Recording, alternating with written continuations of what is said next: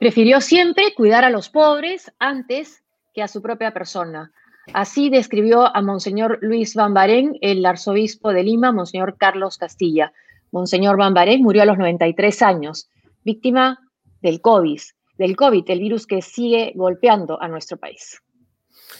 Y bueno, y es ahora también hay que comentar que la carretera central eh, felizmente permanece despejada tras el retiro de los manifestantes que desde hace ya algunos días, desde el 15 de marzo puntualmente, venían manifestándose con un petitorio muy puntual.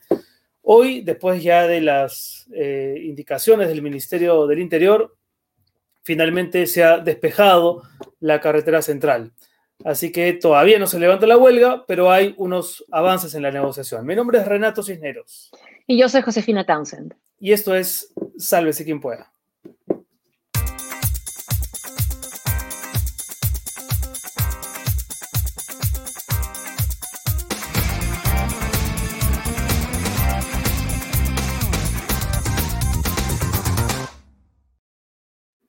Muy bien, es viernes eh, y estamos todos muy contentos porque eh, tenemos, por supuesto, muchas cosas que comentar. Josefina, estamos en vivo en nuestros canales de YouTube, de Facebook. Son las 7 de la noche con dos minutos en todo el Perú.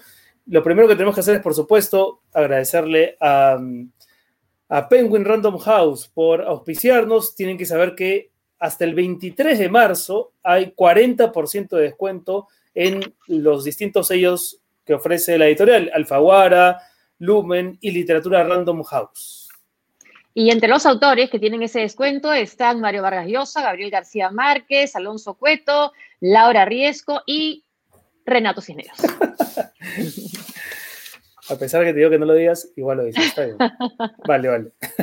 Bueno, hoy es viernes y teníamos preparado eh, un programa muy especial con un invitado muy especial, que ya lo habíamos anunciado en redes desde el mediodía. Hoy va a estar con nosotros Alberto Vergara. Lo que tienen que saber nuestros seguidores en YouTube, sobre todo, los que nos están viendo ahora mismo en el canal de YouTube, es que está activado el super chat, que le va a dar prioridad a aquellos que hagan eh, pequeñas contribuciones para que sus comentarios o preguntas estén más destacadas durante más tiempo. Así que también ustedes van a poder hacerle preguntas a nuestro invitado, Alberto Vergara, que nos atiende desde Panamá. Él es politólogo y profesor de la Universidad del Pacífico, como seguramente ya mucha gente sabe. ¿Cómo estás, Alberto? Gracias por estar con nosotros.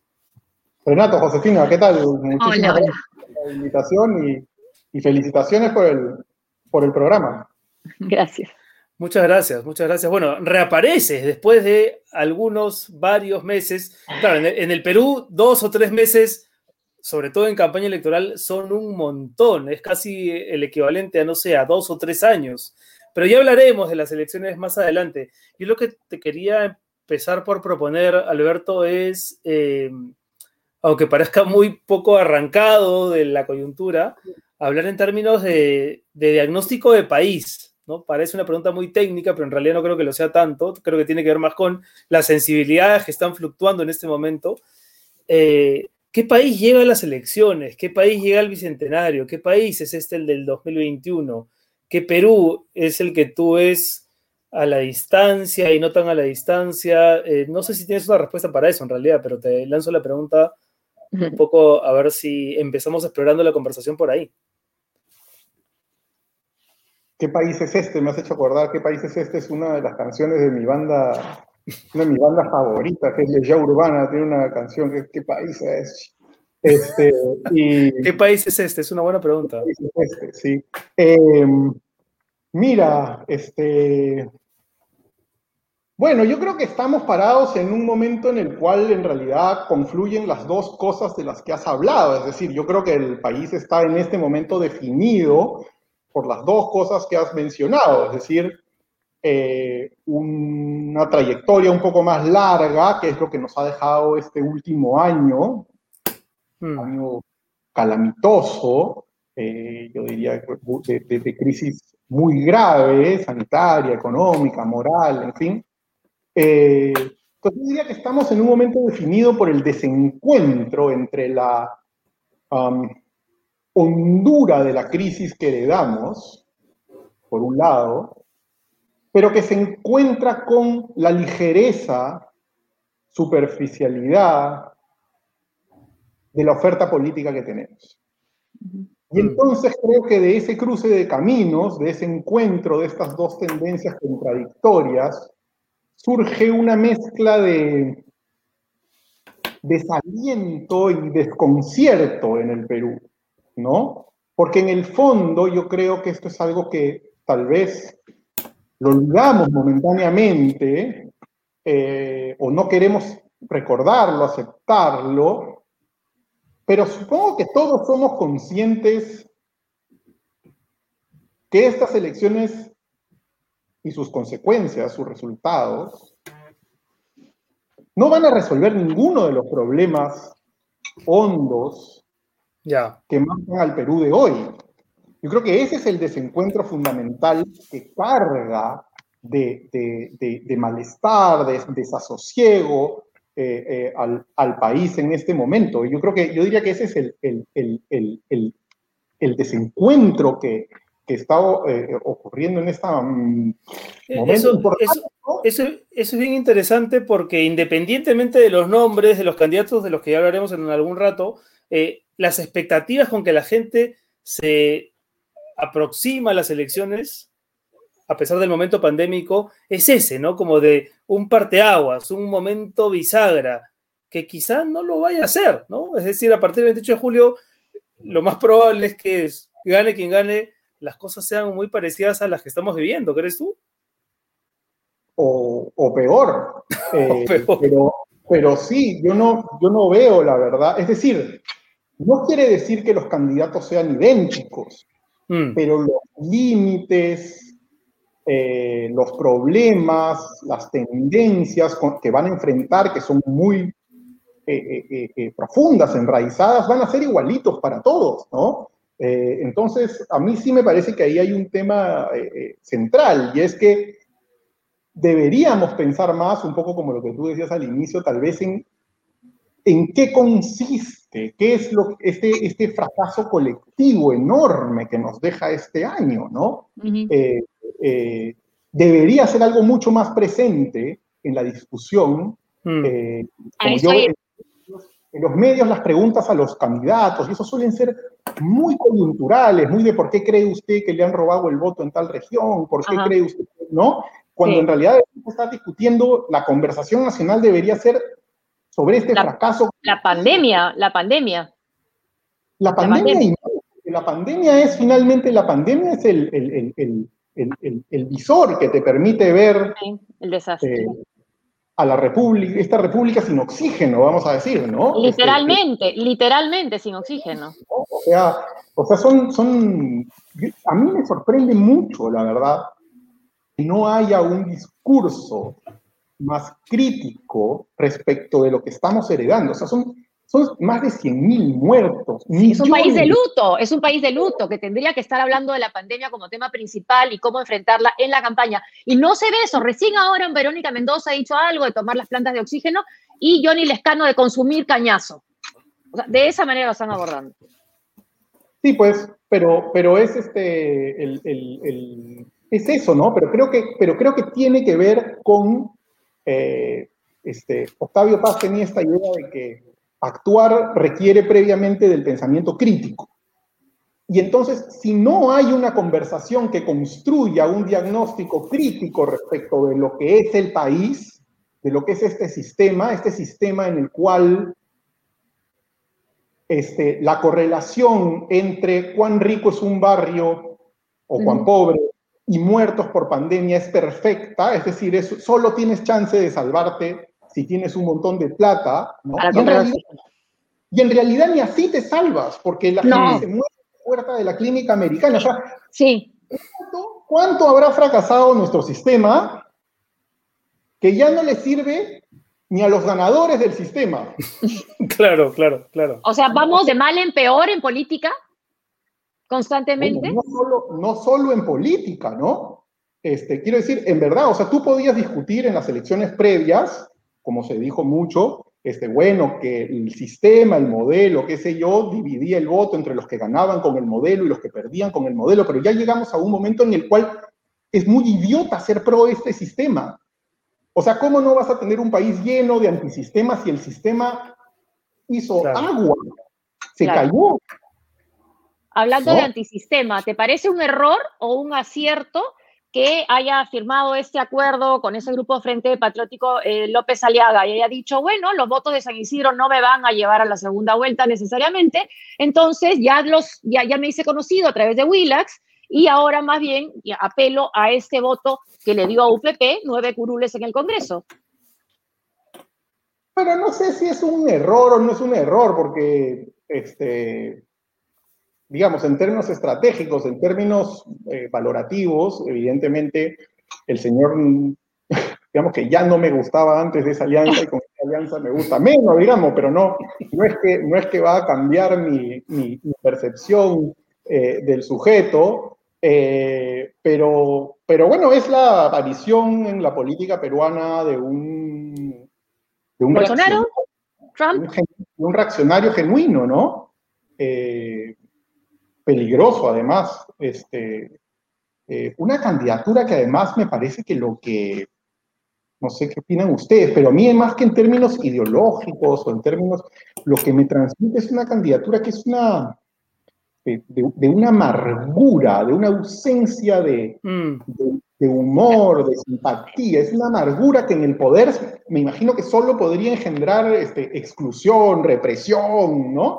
Eh, este, curioso eso, ¿no? Porque por lo general las candidaturas eh, mm, de izquierda o de derecha deberían tener un horizonte luminoso, ¿no? Una promesa de este país va a ser mejor por, conmigo. porque mi receta lo va a permitir. Y sin embargo, es verdad, en el discurso de López Alea lo que hay es amargura. Antes de ir con la pregunta que te quería hacer, tenemos una pregunta en el superchat de nuestros seguidores. Ítalo Tapia pregunta, ¿nueva constitución o reforma constitucional? ¿Tú eres partícipe de alguna de las dos, eh, Alberto? ¿Tienes una posición al respecto? Creo que prefiero una reforma constitucional, la verdad, eh, para distintas cosas que se podrían hacer. Eh, no creo honestamente que, no veo que, realmente nuestra el problema en nuestro país esté en una norma en el papel. Yo creo que la gran parte de los escándalos, de todas estas eh, situaciones que nos escandalizan moralmente, políticamente en los últimos años, ocurrirían con esta constitución o con otra y ocurrieron antes. Es decir, me parece un error, eh, es o, bien una ingenuidad o bien demagogia creer que la, el cambio constitucional puede convertirse en necesariamente un cambio en la realidad en un país que ha tenido pues 13, 14 constituciones en su vida, ¿no? Este, a mí me parece que este es un país en el que lo revolucionario es que las constituciones duren, no cambiarlas, ¿no? Claro, eh, claro. Entonces, tendería a pensar que la reforma es lo que lo... lo eh, eh, porque además, cambiar una constitución debería independientemente de si uno está a favor o en contra, debería provenir de una de un momento en el cual esa demanda existe, en el cual cuaja un discurso. Como, Chile, por ejemplo, como las protestas de Chile. Las protestas de Chile dan lugar efectivamente a un discurso y a, la canalización a través de las instituciones. Digamos, se encuentra que la manera de canalizar el malestar es a través de una constitución mm. y 70 tantos por ciento de los votantes piden eso. Por lo tanto, hay pero yo honestamente no percibo esa demanda eh, en el Perú, más allá de un grupo que siempre lo ha querido hacer, eh, que es más a la izquierda, eh, ¿no? Pero, pero no la, no, la, no la percibo tan presente, ¿verdad? Y, y, percibes la demanda, es decir, este, hablábamos de López Alea, pero más allá del personaje, lo que sí a mí me resulta por lo menos llamativo, y, y, te, y te, extiendo la pregunta a ver qué, qué lectura tienes tú, de, por qué de pronto ¿no? el, Perú se vuelve un lugar susceptible de, cuajar una propuesta de derecha bastante más radical que la de, hace, de la que hace unos años proponía y sigue proponiendo Keiko Fujimori, por ejemplo, ¿no? La de, la de López Alea es una, es una propuesta más radical, más eh, fanática, si quieres, con toques medio fascistoides o quizá no tanto, tanto así que bajo la lectura de algunos analistas, la de Keiko ya es una propuesta casi descartada por la CONFIEP, ¿no? Entonces, ¿en qué momento nos convertimos también en un país en el que era posible todavía una derecha más, absolutamente más extremista que la que ya teníamos? Eh, bueno, eh, ha ocurrido en un montón de países, ¿no? Este, es una tendencia global. No creo que haya que extrañarse tanto. Eh, y creo que lo que decía hace un rato es una candidatura reaccionaria, peligrosa si estuviera en el poder, preocupada por, por, este, eh, eso, ¿no? Recortar, me parece evidente que está abocada a recortar libertades, eh, que ve al individuo como algo que tiene que estar sometido a una serie de, este, de mandatos grupales, eh, religiosos, ¿no? Yo, este, y, creo que algo que es importante es que hay que tomárselo en serio. Eh, creo que algo que mm. ocurre con estas candidaturas es que muchas veces nos lo tomamos a la broma este, y, nos reímos, y da para reírse, porque obviamente da para reírse, ¿no? Eh, pero creo que también hay que tomárselo en serio, porque luego en el poder son, eh, cuando llegan, si es que llegan, son regímenes que son francamente este, un ese peligro para las libertades, para el Estado laico, ¿no? Entonces, eh, ahí creo que un poco como, ¿te acuerdas? Este, hay que, un poco como eso que decía, este, cantaba siniestro total, este, Ayatola no me toque la pirola, ¿no? Este, hay, que, defender el, el, Estado laico y las libertades eh, frente a algo que es eh, finalmente inevitable, creo, también. O sea, estamos en, una situación de un montón de incertidumbre, miedos, riesgos, población empobrecida, eh, temerosa, en situación incierta. Entonces, también eh, me parece que, es, tampoco podemos exotizarlo hasta decir, wow, qué raro esto, ¿no? De hecho, no, es tan raro. No es tan raro. con, el, con el nivel de crisis que tienes en el Perú hoy, lo que a mí a veces me sorprende es que no tengamos una izquierda y una derecha más, radical. Más radical. Ahora, y, lo, que, lo que siempre, lo que se dice ahora con estas últimas encuestas es, no, todavía hay espacio para un candidato de centro, falta todavía, que, pero ¿no será que el candidato de centro para un porcentaje importante de los peruanos sea Johnny Lescano o George Forsyth? Eh, sí, ¿no? Este, a mí la verdad es que me sorprende que se haya extendido de tal manera la, idea según la cual el centro ha dejado de existir cuando va primero alguien que me parece que es un centrista, ¿no? Eh, finalmente es el representante de un partido que siempre fue un partido centrista, eh, que siempre tuvo un ala de centro izquierda, además, la gente no sé por qué no lo recuerda, pero Edgardo Seoane se sale. Este, hay un conflicto y se funda Acción Popular Socialista. este, entonces, esa vertiente más de izquierda en Acción Popular siempre existió. Eh, y, y, no solo eso, sino que siempre estuvo, Acción Popular siempre ha tenido una relación tensa con la izquierda en el Perú. En parte porque ambos son fuertes en el sur, ¿no? Existen, por ejemplo, cuando tú agarras la constituyente del 78, que es la primera vez que la izquierda aparece como un bloque importante electoral.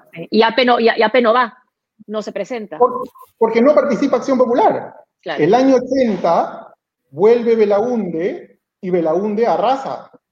Eh, y, la izquierda regresa a una situación mucho más débil. ¿no? Entonces hay una relación histórica en la cual hay una suerte de, suma cero, no, no, es suma cero porque sí hay un poquito para todo el mundo, pero sí de este, desencuentro entre los dos partidos, ¿no? Entonces a mí me parece que el escano es finalmente el ala izquierda de un partido que históricamente fue centrista, aunque eso ya signifique poco hoy, mm. eh, y, que, eh, y que es centrista en la medida en que sí está de hecho, a mí me ha sorprendido, está parado bien a la izquierda en términos económicos, pero en términos sociales es un poco más conservador, en términos incluso de, diría, de derechos civiles, de, de relación frente al conocimiento, es alguien eh, pues que no es un progresista en ningún sentido, ¿no? Más bien tiene rasgos, yo diría, bien este, esto que ha dicho del cañazo. Cañazo, claro. Esto que ha dicho de, de, en algún otro momento cuando sale esta información falsa eh, de las vacunas que no tendrían el efecto no sé qué, dijo hay que hacer una cosa que lo estudie. O sea, es un... Es, es un... En ese sentido es alguien que es este, bien eh, poco retardatario, ¿no? Poco progresista, es como un, es como un, como un viceministro de Belaún del año 80, una cosa así, ¿no? claro, este, claro, no, no, hay mucha novedad en su propuesta.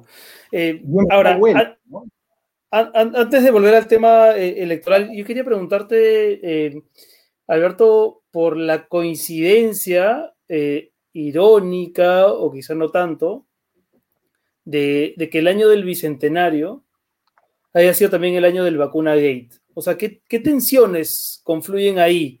¿no? El, año, el año en el que esperábamos eh, ver manifiesto el esplendor de lo que los peruanos habíamos conseguido en los últimos 30 años de, sostenibilidad económica y, en fin, de conquistas. Y de pronto nos vemos, nos vemos en una situación de emergencia global, pero en la que, en particular en el Perú, hay una serie de sucesos que nos dan a entender que somos un país o una república en pañales, ¿no? Tú has trabajado mucho el tema de la república. Una república en pañales en la que es posible que una funcionaria pública diga cosas como eh, no me puedo dar el lujo de enfermarme. ¿no? ¿Cómo lees tú ese momento en el que el 2021 coincide con el del, el del peor o, Málaga, diciendo que no es cuestión de privilegio, sino que así funcionan las cosas, que es, un, que es una... El doctor Málaga, así es, Germán Málaga, diciendo eso. Eh, frase, que como todo el caso, creo, este, es simultáneamente triste y fantástico para entender eso que no somos, ¿no? Hmm. Una comunidad de iguales, una comunidad política de iguales, en las cuales eh, todos respetamos la ley y sabiendo que respetamos la ley, abonamos en el interés general. Eso no lo tenemos asumido. Somos, un, somos una, de arriba a abajo, tenemos la estratificación, el estatus, la diferencia, la desigualdad tatuada. ¿no? Es como que fuéramos pre-revolución francesa, es decir, lo que nos nace es el estamento. ¿no? cuando, En medio de la revolución francesa, cuando el abate Sieyès y se acaban los estamentos, ¿no? Este, el, clero, la nobleza y el tercer estado, y le preguntan al abate si ¿qué es el tercer estado? Y dice, el tercer estado ahora es todo, ¿no? Eso es la construcción de la república, pues ahora todos bajo la misma ley. Pero nosotros somos, en ese sentido, pues pre-Rousseau. Eh, y, por eso crees que molestó tanto a un sector cuando Sagasti dijo no se trata de quien que quien pueda comprar la vacuna la compre? Un poco eso, la idea de que no se trata de comprar y tener acceso eh, porque tienes plata. Yo creo que sí, pero, pero honestamente yo no creo, y esto es una discrepancia que yo tengo permanentemente con la izquierda nacional, que cree de una manera maniquea que esos impulsos anti-igualitarios, ellos creen que solo están en los ricos, que la maldad está reservada a los ricos. En cambio, sí. el ambulante, o que, violenta la ley, no, pobrecito es una víctima, él es pobre, no lo hace porque tenga la voluntad de hacerlo, sino que es, lo necesita. Es pobre, el rico es malvado, ¿no? Este, entonces, en realidad no estamos entendiendo que formamos parte de un sistema donde está sumida la desigualdad y donde hay este sistema, pues, que como, como se llama el programa de ustedes, sálvese quien pueda, ¿no? sí. Eh, ¿No? Pero perdón, pero lo que es, pero lo que es terrible es que en realidad sálvese quien pueda, es la forma, este, paleta, este, barnizada, no sé cómo llamarlo, eufemística de un sistema que en verdad es todos contra todos. Mm. Claro. De un sistema donde en realidad todo vale para salvarte tú. Eh, que por lo tanto puedes pasar encima del otro. Y, y, ojo, nuevamente creo que esto es algo que ha salido en otros momentos. No creo que seamos los únicos, ¿ah? O sea, fíjate, tienes una gay y este, este voluntad de saltarte la cola está en todas partes. En, Buenos Aires, en Argentina. Sí. Ecuador. Sí, en Filipinas también, o sea, hay en varios sitios, ¿no? Por lo tanto, pero, sí me parece que es bien revelador de eso que nos cuesta tanto ser. Mm, mm. Hay, hay, un, hay una, una, nota de F que, sobre esta campaña, ¿no? Y dice, los electores en el Perú están divididos entre terrucos, caviares contra viejos lesbianos. ¿Crees que hay algo de cierto de que eso solamente son términos que se usan en las redes sociales y que no, no describen a la mayoría de nuestro país? Eh, no, no creo que te sirva para, para, para, analizar el, al electorado peruano en ningún sentido, la verdad. Este, eh, de hecho, yo me acuerdo una vez hace muchos años en una reunión con Alfredo Torres, yo le propuse que hiciéramos una pregunta de cuánta gente sabía o podía definir qué cosa significaba caviar. Mm. Este, y hubiera sido paja hacerlo porque debe haber sido hace unos 10 o 12 años, cuando era abiertamente marginal, y lo que has tenido efectivamente es la popularización de esa palabra hasta tener un candidato como Rafael López Aliaga que dice que son unos parásitos que hay que exterminar, ¿no? que nacen y mueren, sí, que viven del Estado, después mueren, sí. Sí, sí, sí. Entonces, eh, pero, los, pero la verdad es que no, no, no, creo, la verdad, parecen como chapas mm. Ahora, em, en noviembre pasado, eh, con todas las, manifestaciones que hubo en todo el Perú, se habló mucho de la generación del bicentenario. Y la verdad es que en ese momento parecía que esa fuerza, energía que se volcó a las calles, podía eventualmente encontrar algún tipo de articulación política o por lo menos eh, alimentar algún tipo de, candidatura meses después. Y sin embargo, hoy parece, pareciera, por lo menos, que esa generación del bicentenario se ha diluido. ¿Tú la ves? ¿La ves presente en algún lado? Eh, ¿Hubo conquistas de las cuales se, que, pudieron eh, permanecer? Tal vez permanecer? ¿en, dónde, ¿En dónde está esa generación? Porque en su momento tú también fuiste como bien entusiasta en la defensa de esa manifestación. ¿Qué ha ocurrido con ello, eh, Alberto? Eh, bueno, es que yo creo que es una manifestación que daba para el entusiasmo, es una manifestación de acuerdo, que sí, que un régimen eh, de un sujeto como Merino se quedara en el poder, un, que necesitó solo de seis días para empezar a hacer una serie de políticas que eran claramente eh, atentatorias contra los principios más básicos de la democracia. Así que en realidad, ¿cómo no iba uno a sentirse orgulloso de, ese, de esa juventud en la calle que sale a defender? Eh, principios, valores. Hacia principios y a que ese señor se fuera. Eh, entonces, de ese, en ese sentido, no, me, no, me, no, no, creo que fuera, que no hubiera razones para entusiasmarse. Pero, mira, de hecho, ahora que me lo preguntas, yo me acuerdo que Marcos y Fuentes me entrevistó y me hizo una pregunta sobre eso muy poco tiempo después, y que está en el libro que ha publicado de entrevistas. Eh, sí. Eh, así que no me estoy, este, no estoy siendo general, general de la batalla, pero lo que yo le decía es, Marco, podemos utilizar dos ejemplos latinoamericanos para pensar qué va a ocurrir con esto. O sea, uno es Chile donde hay una sociedad civil movilizada, que construye un discurso, que encuentra un correlato político con una clase política, eh, donde hay liderazgos importantes, tanto entre los políticos como en la sociedad civil, ¿no? Eh, y que da lugar a, encuentran como forma de salir del estallido y del malestar una constituyente, que podrá parecer mejor, peor, pero es una forma de procesar los problemas. Claro. La otra en Guatemala el 2015.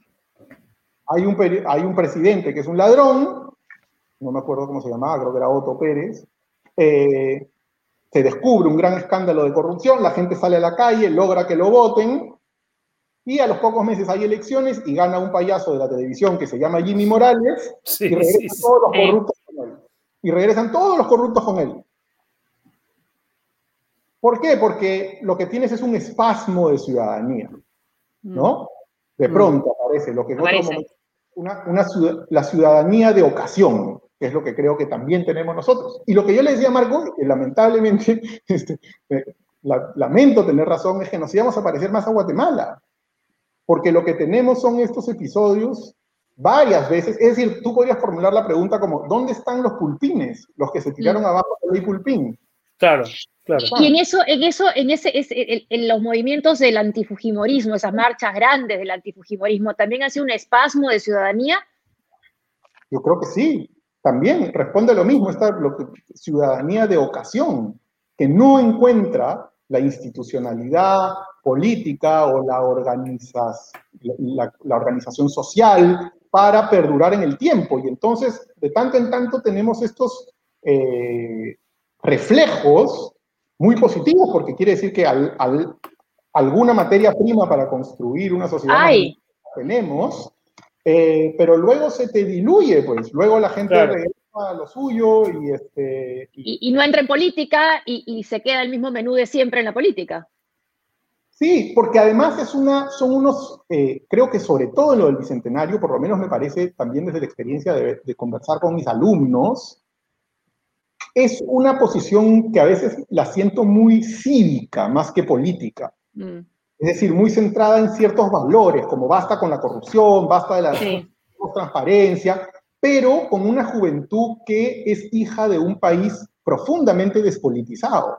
Mm. Que por lo tanto tiene el chip de salir a protestar cuando estamos al borde del abismo por ciertos principios correctos, pero cuya lectura y práctica política no ha existido, pues han vivido en este país, en el país del, consumo, del crecimiento, donde lo positivo es... Este, La norma.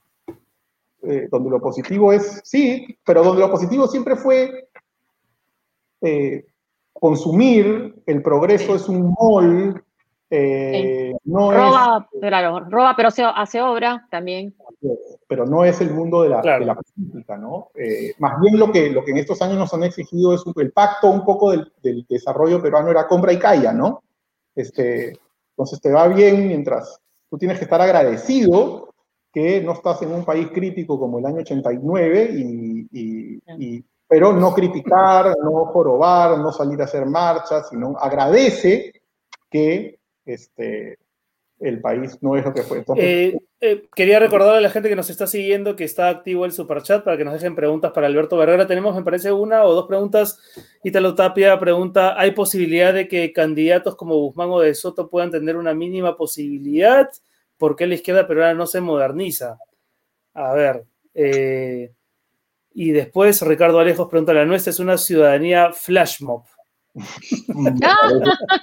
bueno, sí. sí, no es como que aparece y desaparece.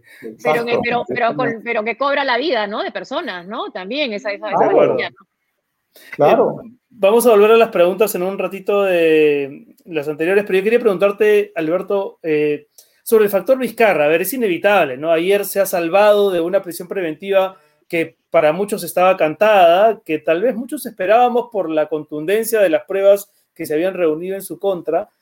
Y sin embargo, más allá de la, de la menudencia, digamos, del momento, ¿cómo lees tú lo que ha ocurrido con Vizcarra? Es decir, lo que representó, lo que constituyó, en lo que se ha convertido y en lo que posiblemente representará cuando a partir del 28 de julio sea salvo algún milagro, el presidente del Congreso, ¿no?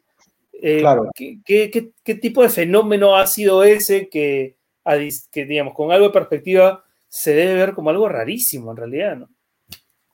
Mm, sí, creo que es un fenómeno bien, de otro lado es bastante propio de la política nacional en el sentido que es eh,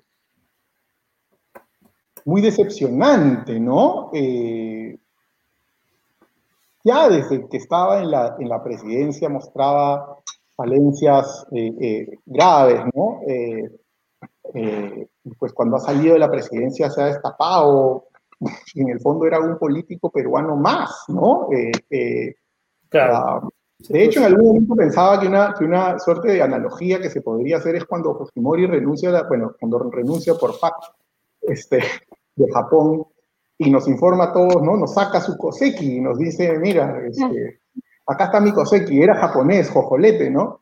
este, eh, uno siente que Vizcarra ha sacado su cosecha de, político peruano, ¿no? Este, ha dicho, man, yo, acá, acá está mi... claro, ustedes, ustedes pensaban que era distinto. No, pero pues, no. Pero no, eh, eh, el bacalao siempre, sí. Sí, pero, pero, este, pero creo que, pero, pero no es algo de ahorita, ¿no? Yo creo que el manejo de la pandemia ya venía siendo eh, decepcionante. Creo que ese encierro que tuvo de meses, y además se, se, decía, se hablaba, un encierro de meses en Palacio con un círculo realmente de funcionarios mediocres, como quedó probado en los audios. Sí, con las conversaciones, claro, sí, sí, sí, sí. Entonces, este, realmente, eh, eh, ahora, para ser honestos, todo eso no quita que hubo un momento en el cual se jugó por una agenda institucional que implicaba pelearse con un Congreso, que no hay que olvidarlo, blindaba corruptos. Así es. quería copar las instituciones del Estado como le daba la gana, que llevaba tres o cuatro años petardeando el país a su antojo. Entonces, es muy probable, Vizcarra, por favor, Vizcarra era vicepresidente de PPK, no es que venía de otra opción, no es que tenía un rollo nacionalista, republicano, tampoco era comunista, era el vice. O sea, era, había, sido el, había sido el presidente regional adorado por los empresarios del Perú. Así es, así es, así es. Entonces, lo cierto es que él se apropió de manera oportunista del rollo institucionalista eh, y lo utilizó, eh, pero eso no quita que la, la, a mí me parece que esa acción, aunque estuviera fundada en el oportunismo, era lo que había que hacer y finalmente yo creo que hay que juzgar a los políticos más por lo que hacen que por las motivaciones desde las cuales hacen las fotos. Claro, claro. Entonces yo creo que, que, no, tampoco podemos, es decir, eh, es muy decepcionante, por ejemplo, estas cosas que miente, además miente y miente, ¿no? Sí, que, bueno, sí, sí, eso. Y a pesar de las mentiras, a pesar de las mentiras, es querido por un, por un sector que según las, las encuestas, si es que uno decía creer las encuestas, lo va a apoyar. O sea, no parece, parece como esos payasos porfiados, ¿no? Que a pesar de que aparecen pruebas en su contra, eh, hay gente que lo sigue. ¿Cómo explicas tú ese vizcarrismo? ¿Por qué se le quiere tanto? Bueno, ahí hay que decir dos cosas, creo, ¿ah? antes. Una es que tampoco es que tenga un apoyo masivo. Unánime, es verdad, sí, no, no, de acuerdo. Lo que tiene Somos Perú es intención de voto 7, 8, creo, ¿no? o sea que tampoco estamos digamos, Alan García en 2016 obtiene 2% del voto, Toledo 2, eh, ¿no? Entonces, son Humala hoy día no tiene ningún, no, está por debajo de 1, entonces, en general, creo que es como que, un, es como que el, que le, el que le va bien de la bancarrota, digamos, ¿no? Eh, no es que, no es que, sí, tampoco, el que no perdió tanto. Ahora, ¿y, ¿y qué crees ¿Qué, cómo ves tú, tú a Willax? ¿no? Algunos dicen que es el Fox peruano. ¿Te sorprende que recién aparezca un canal así o crees que finalmente todos los canales de señal abierta, sus dueños, piensan como Willax, pero no se han atrevido a hacerlo tan evidentemente? Este, no te podría decir cómo piensan los dueños. pero tienen esas ideas, quizás. Soy, soy un modesto participante de la clase media, no me cruzo con esa gente. Eh, pero eh, ahora, de nuevo, me parece que, que, estamos ante fenómenos otra vez, o sea, que están por todos lados. Eh, el fenómeno Willax es el fenómeno del fake news, de la desinformación, de el MIT tenía este informe en el que mostraba que estadísticamente que es mucho más probable compartir noticias falsas que noticias verdaderas. Todo el mundo. Pero que eso, claro, somos pioneros, hemos tenido los psicosociales nosotros. La Virgen que llora. La Virgen que llora, claro. El primer fake, news que no se sabía que se llamaba así. Ni siquiera se llamaba fake news. claro, como el... Eh, sí, el, el problema mayor me parece es que cuando ocurren estas cosas, cuando hay un medio que pega con este tipo de, que tiene éxito, porque finalmente tiene éxito. Sí, sí, claro que sí. Eh, el problema es que otros aprenden, este, te dibuja el sendero por el cual andar, ¿no? El sendero no luminoso, pero este, oscuro por el cual, por el cual andar, eh, y por el cual seguir en esa, en esa, en esa vía, ¿no? Que es este, la de la, como se dice ahora, la posverdad, ¿no? Mm. Que, que, bueno, que como Timothy Snyder, que es este historiador, decía, la, la posverdad es el prefascismo. Y yo creo que, que, que, en algún sentido tiene, el Perú lo prueba, ¿no? Porque ya sabemos quién es el candidato favorito de ese, de ese canal. ¿Y, cuál sería la mejor manera de combatir ese tipo de tendencia? Porque, digamos, ya, una, la, propuesta del, del, canal, de jugar con la información y tal, pero lo cierto es que cuaja esta construcción de medias verdades, ¿no? La gente se ha mal acostumbrado a, a recibir los señalamientos, las acusaciones no fundadas y cuando llegan las rectificaciones nadie, nadie las empelota. No, y no, hay una, no, hay, no hay una especie de CNN local o MSNBC que haga una especie de balance tampoco, ¿no? En, señal abierta, ¿no? Eh, sí y no. Porque yo creo que algo que está muchas veces, eh, muchas veces es poco valorado en el Perú, eh, o directamente no valorado, y me parece un error, es la apertura de los mm. medios. Eh, tenemos una libertad de prensa que es importante de resaltar y de defender. Eh, es decir, yo, este, siempre, mis amigos de izquierda me dicen que la televisión peruana está todo el día, solo salen Vitocho y Mulder, ¿no? Solo salen este,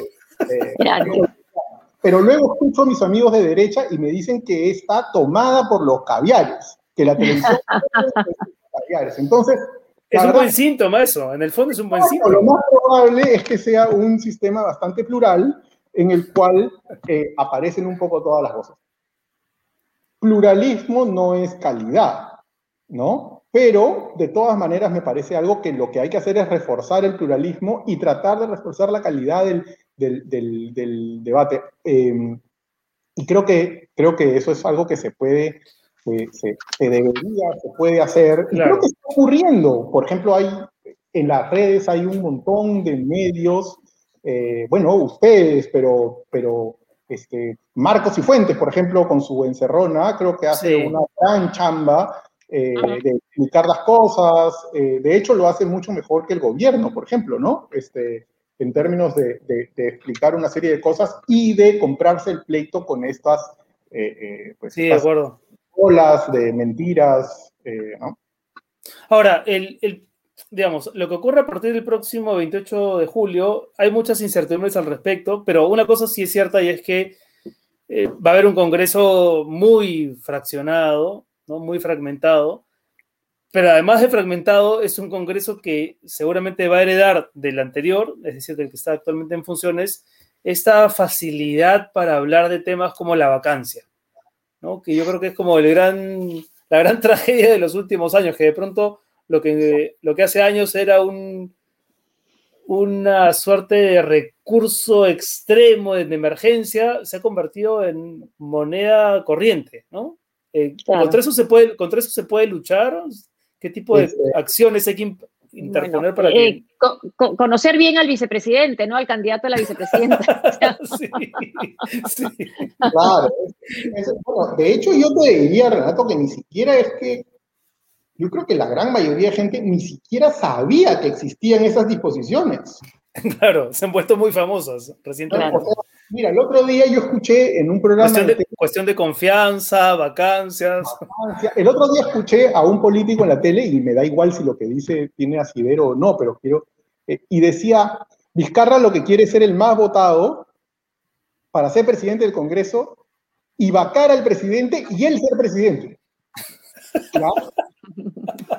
es un delirio porque tendría que vacar antes, habría que vacar antes a los dos. Pero, pues, claro, ¿en qué momento vacar se convirtió en el verbo? O sea, en el verbo, yo vaco, tú vacas, todos vacamos, él vaca.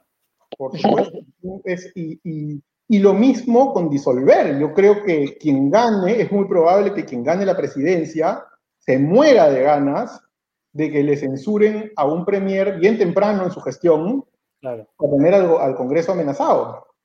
Eh, y el Congreso ni siquiera va a esperar a ser instalado el 28 de julio. Desde la segunda, desde que estén elegidos ya van a comenzar a conversar si pueden vacar o no vacar a alguien. Entonces, efectivamente, se ha vuelto, eh, hay, una eh, eh, trivialización de lo que tenían que ser bombas nucleares que tenías que utilizar solamente pues, en casos ultra extremos.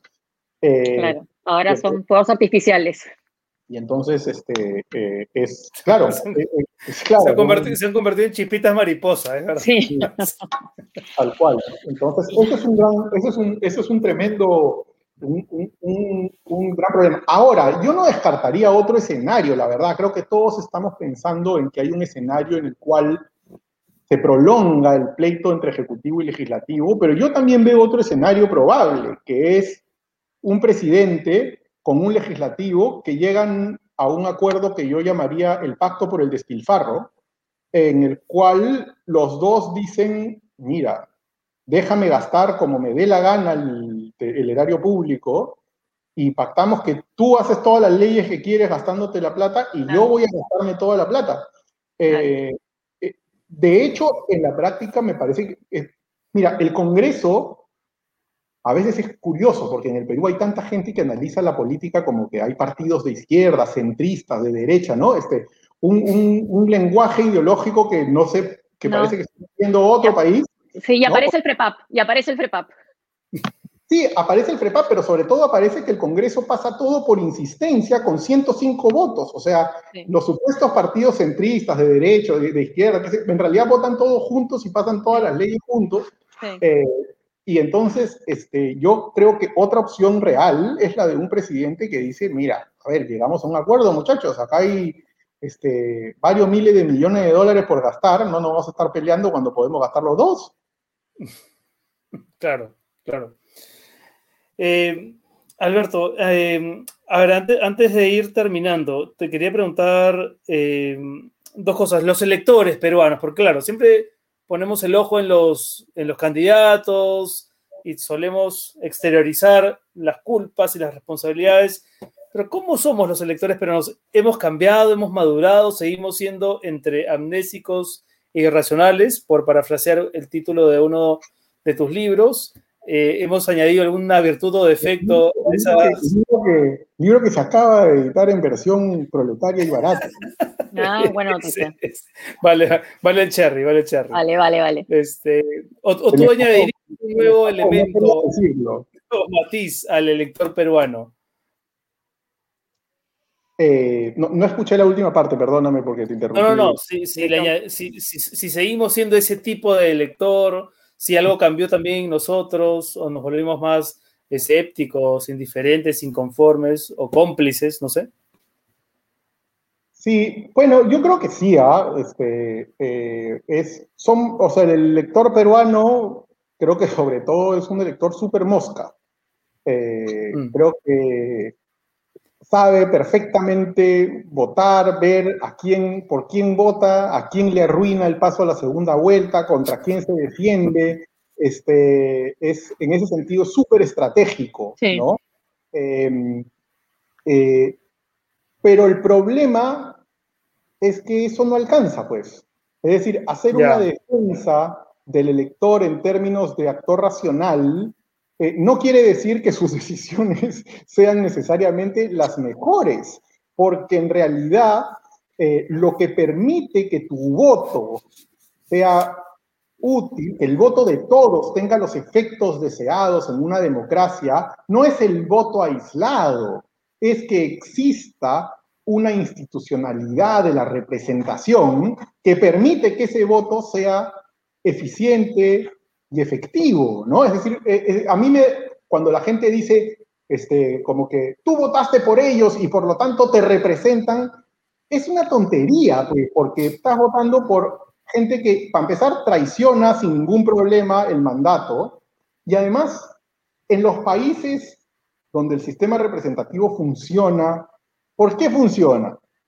Porque cada ciudadano es recontra diligente, y estudia el CV de cada uno de las centenas de candidatos. No, porque esa chamba la hace un partido.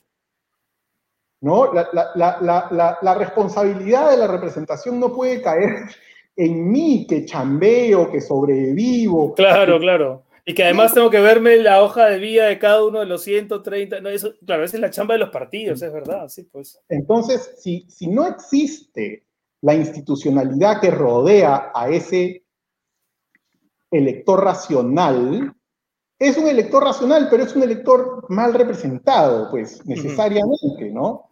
Eh, entonces, y además otra cosa que me parece importante decir en esta defensa del elector, no quiero decir que el elector no se pueda equivocar, por supuesto que se puede equivocar. Mi papá tiene un libro que se llama Cuando la voluntad general se equivoca, así que no voy a desafiarlo.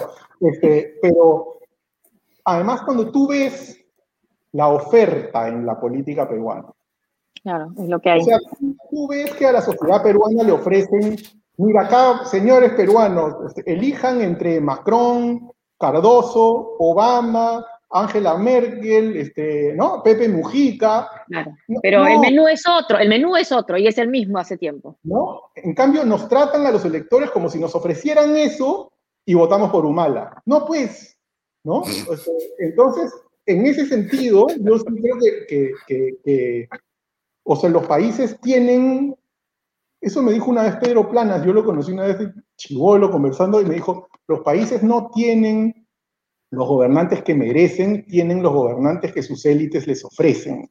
Mm. Eh, y yo creo que eso es absolutamente cierto. ¿Y qué élites tienes en el Perú? No hay élites, pues. Acá todo el mundo está viendo cómo sobrevive, cómo hace su... O sea, no hay, ¿no? Entonces, este, un país sin élites se transforma también en un país sin liderazgos. Mm. eh, y bueno, y de eso tenemos que votar nosotros que, este, en fin, desde la precariedad que tenemos. Josefina, ¿tú querías hacer una última pregunta o no? No, hablando de esa precariedad, es que cada vez mayor, ¿no? Con, con, con, la pandemia, ¿no? Marcar eso, ¿no? Cómo se va a votar en un país como estamos, ¿no? En un país de luto, ¿no? Sí, pues, este, eh, y creo que por eso es que es una elección que suscita tan poco eh, adhesiones de la gente, ¿no? Eh, creo que comienza a, es una elección que creo que excita a la gente más por, como siempre, ¿no? Más por el terror a los otros sí. que, a, que, a, que, en la afirmación, ¿no? Hay unos poquitos que son efectivamente, pues, verolovers o aliaga lovers, eh, creo que son los únicos que tienen lovers en esta elección, ¿no? En realidad. ¿Alguna, ¿Alguna, vez, digamos, eh, es reconocida, digamos, la claridad con la que analizas las diferentes circunstancias de la política peruana? Eh, ¿Alguna vez patinaste?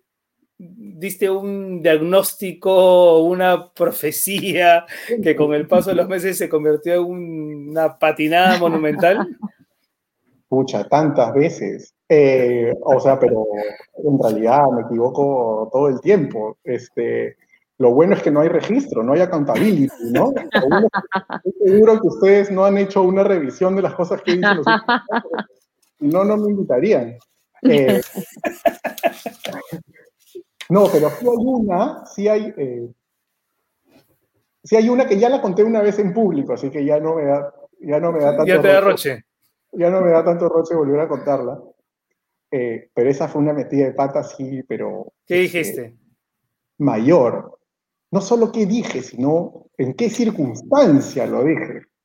Eran 10 días antes de la segunda vuelta del 2016. ¿sí? Yo estaba en Washington y el Council of Foreign Relations, que es este mega think tank, los que publican mm. la revista Foreign Affairs, me piden que tengamos una conversación en Washington con Matthew Taylor, que es profesor en American University, un súper brasilianista, eh, y a la cual invitaron a, francamente en esa sala estaban los 25 o 30 personas que en Washington siguen América Latina, en la academia, en el gobierno, en los think tanks. Bueno, a ese grupo yo le dije a 10 días de la elección que era imposible, pero imposible que PPK le gane a Keiko. Bueno, ganó por poco, ganó por poco. o, sea, que tú estabas también esperando las votos del extranjero. Claro, claro. No, no. Puede, que en esa elección el Perú se salvase, pero no mi reputación. Muchas gracias, Alberto. Muchas gracias por esta conversación. Muchas gracias, Alberto. Gracias a, Gracias a, ustedes y, y los seguiré, los seguiré viendo cada miércoles y viernes. Y ya te convocaremos ya para después de, después de la primera vuelta. Después de la primera vuelta porque se configurará otro escenario, seguramente. Otro escenario en el que habrá más conjeturas que sacar. Un abrazo, Alberto. Gracias por estar con nosotros. Gracias. Chao. Bueno, ahí están las. ¿Qué pasó? ¿Y qué pasó con Josefina? ¿Se fue? bueno, mientras Josefina regresa, pues se fue Alberto y se, fue Josefina también. bueno, vamos con nuestros amigos del filtro, que todas las semanas nos, nos ayudan con esto que hacen, que son, que es examinar las declaraciones de determinados personajes públicos, candidatos, políticos en general, y ver qué tan cierto es el mensaje que han dado. Vamos con ellos. Adelante, Marian Jauregui. Hola Renato, hola Josefina, buenas noches. Hoy desde el filtro verificamos a Rafael López Alega, candidato presidencial por Renovación Popular, quien dijo, yo me siento preso en el Perú cuando veo muchos países que tienen tres proveedores, cuatro proveedores, cinco proveedores y ya están vacunando. Yo creo que estamos presos de una estrategia de buscarse a un solo proveedor. Esta afirmación es falsa. La presidencia del Consejo de Ministros informó a inicios de febrero que el actual gobierno ha cerrado no solo acuerdos con Sinopharm, sino también con otros dos laboratorios, Pfizer y AstraZeneca. Con el primero, el acuerdo total es por 20 millones de dosis y las primeras 50 mil, recordemos, han llegado a inicios de marzo. El Ejecutivo tiene proyectado recibir del laboratorio estadounidense 550 mil dosis hasta fines de abril. En tanto, el contrato con AstraZeneca es por 14 millones de dosis, las cuales llegarían en el último trimestre de este año. Por su parte, el ministro de Salud, Oscar Ugarte, en una entrevista en Sálvese quien pueda, informó que el gobierno peruano está negociando la adquisición de 10 millones de dosis contra la COVID-19 de la vacuna rusa Sputnik 5 del Instituto Gamaleya. Ugarte ha explicado que las conversaciones con Gamaleya están encaminadas y de cerrarse el contrato, el Perú llegaría a 3.100.000 dosis de vacunas entre abril y mayo y en el segundo semestre las 6.900.000 dosis restantes. En conclusión, el Perú ha cerrado acuerdos con tres laboratorios hasta la fecha y no solo con uno, como dice Rafael López Aliaga. Además, está en negociaciones con un cuarto laboratorio. Como decimos en el filtro, que no te flore. Adelante Renato Josefina, gracias. Muchas gracias, Marian. Y a esta hora, antes de ir terminando, recordarles a todos, por supuesto, que hasta el 23 de marzo tienen la oportunidad de acudir a su librería favorita y aplicar ¿no? el 40% de descuento, o más bien dicho, aprovechar el 40% de descuento en Lumen, en Literatura Random House, en Alfaguara, los sellos de Random House, y con autores como Mario Vargas Llosa, García Márquez, eh, y otros ¿no? que tienen libros fantásticos. Así que aprovechen hasta el 23 de marzo. Ahí está, Josefina, volviste. Sí, se cayó un problema de la señal, pero acá estoy. Hasta el 23 de marzo contábamos, pueden acudir a cualquier librería, a su librería favorita y aprovechar el 40% de descuento en todos estos sellos. Y los autores Mario Vargas Llosa, Gabriel García Márquez, Alonso Cueto y tú, Renato. gracias, muchas gracias. Hay que agradecerlo también a Ibermectina. Ah, Interactive School. no. no, no, Interactive School, que es una plataforma para que todos aquellos que vieron interrumpida su educación, ya sea en primera o secundaria, puedan retomarla en esta plataforma eh, que precisamente se ha construido para eso, para que la gente pueda completar sus estudios sin necesidad de moverse de casa. Pueden suscribirse a nuestro canal de YouTube, darle clic a la campanita para que sepan cuándo hay material nuevo y también seguirnos en Facebook, en Instagram, en Twitter en Spotify pueden escuchar también la versión podcast de este programa cuando quieran. Y listo, nos vamos, José. Chao, gracias por acompañarnos. La, próxima semana más candidatos, ¿ah? más candidatos a la presidencia. Sí, gracias. Chao, chao. Chao, chao. Gracias.